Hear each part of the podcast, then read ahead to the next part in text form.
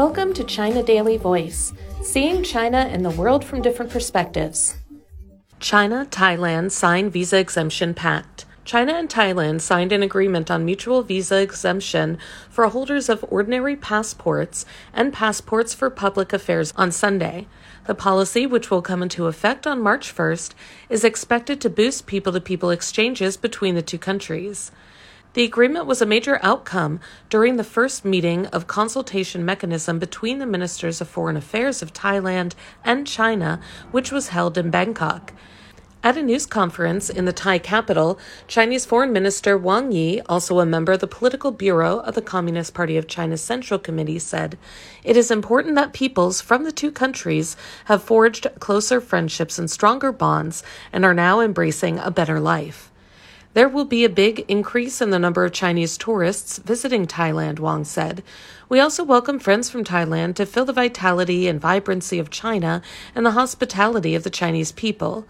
At the news conference, Deputy Prime Minister and Minister of Foreign Affairs of Thailand, Parumbi Bahida Nukora, said the visa free arrangement is a symbol of long lasting Sino Thai friendship, trust, and confidence, which is evidenced at every level.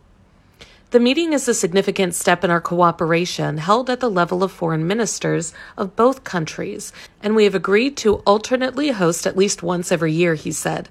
I am certain that travel between our two peoples, whether for tourism or business, will become more convenient and help to stimulate the tourism industry in both countries.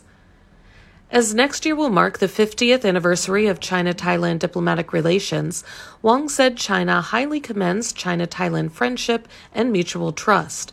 The bilateral relationship between the two countries has withstood the test of the changing international landscape and grown from strength to strength over the past half a century, he said. China always sees Thailand as a priority in its diplomacy with neighboring countries and supports Thailand in following a development path that suits its national conditions, Wang stressed. He also noted that China appreciates Thailand's firm commitment to the One China principle and its active support for the Global Development Initiative, the Global Security Initiative, and the Global Civilization Initiative.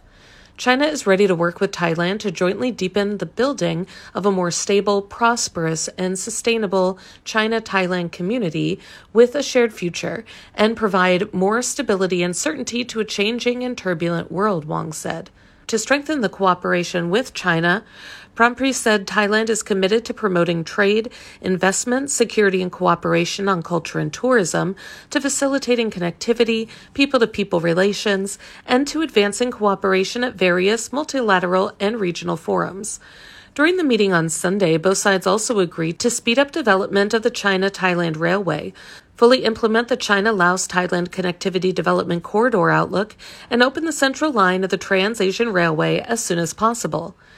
The two countries signed agreements on the export of poultry meat and podocarpus plants to China.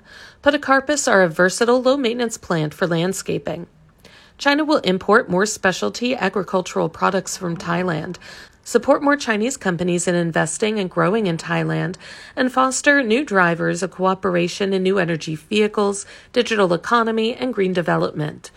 During the meeting, the two ministers also exchanged views on current key regional and international situations, including the situation in Myanmar, the Korean Peninsula, and the Middle East. That's all for today. This is Stephanie, and for more news and analysis, buy the paper. Until next time.